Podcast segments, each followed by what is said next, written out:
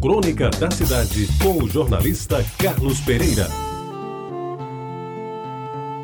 Amigos ouvintes da Tabajara, nos tempos de hoje, em que cruzamos com dezenas e até centenas de motocicletas pelas ruas e avenidas da cidade e nas estradas por todo o estado, com pilotos cada vez mais despreparados para o ofício de dirigir aquelas máquinas, aproveito esta sexta-feira para lhes contar em resumo como foi a minha convivência com um desses veículos em tempos idos há muito tempo. A minha lambreta me serviu e muito como transporte para o trabalho, para o estudo, para a igreja e para o lazer, inclusive para o prazer. Vou tentar aqui relembrar algumas passagens que vivi e ainda guardo na memória, durante o tempo em que eu usei a simpática e econômica máquina, presente na minha vida durante mais ou menos seis anos. Como eu já lhes contei em outra crônica, entre a bicicleta Philips pneu balão, que me transportou durante todo o curso ginasial do liceu, e a lambreta comprada à prestação, se passaram quatro anos.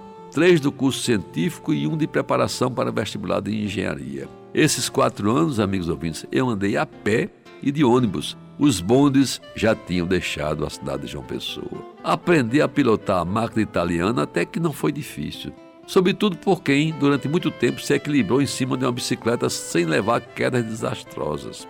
Normalmente tem mais facilidade de domar um motor de duas rodas, e assim foi comigo. Eu lembro bem do primeiro acidente em que fui envolvido sem nenhuma culpa, diga-se de passagem. Eu descia tranquilamente a Guedes Pereira, em frente ao edifício do então Ipaze, a época um dos poucos, se não o único prédio alto da cidade quando um pedestre atravessou na minha frente. Olhando para o alto como a contemplar aquela construção, tida como um arranha-céu naquela época, tinha cinco andares. Ele não deu conta da lambreta que descia a ladeira. Acionei os freios, mas não consegui parar por completo e deu-se o impacto do farol da lambreta contra as costas daquele pobre homem que depois vinha saber, recém-chegado do interior, os olhos fixos na altura do Ipaz e foi parar no HPS. Sabe o que era HPS? Hospital de Pronto-Socorro. Ferido, mas sem gravidade. Enquanto que eu fui ao chão, amarguei por algum tempo os braços marcados por feridas que me atormentaram.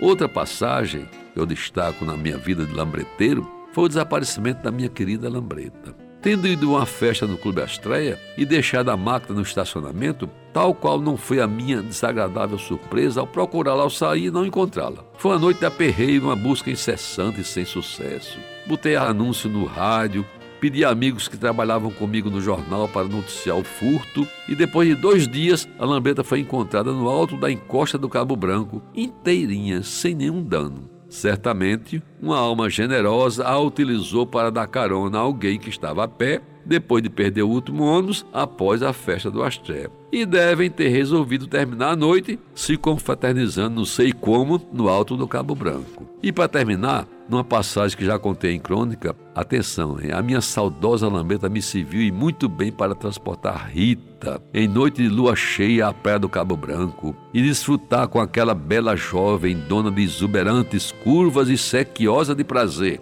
de deliciosos momentos de amor que ficaram para sempre na minha memória e de que somente foram possíveis graças à minha inesquecível lambreta. E depois da lambreta veio o primeiro Fusca, mas essa é uma outra história ainda a ser contada. Você ouviu Crônica da Cidade com o jornalista Carlos Pereira.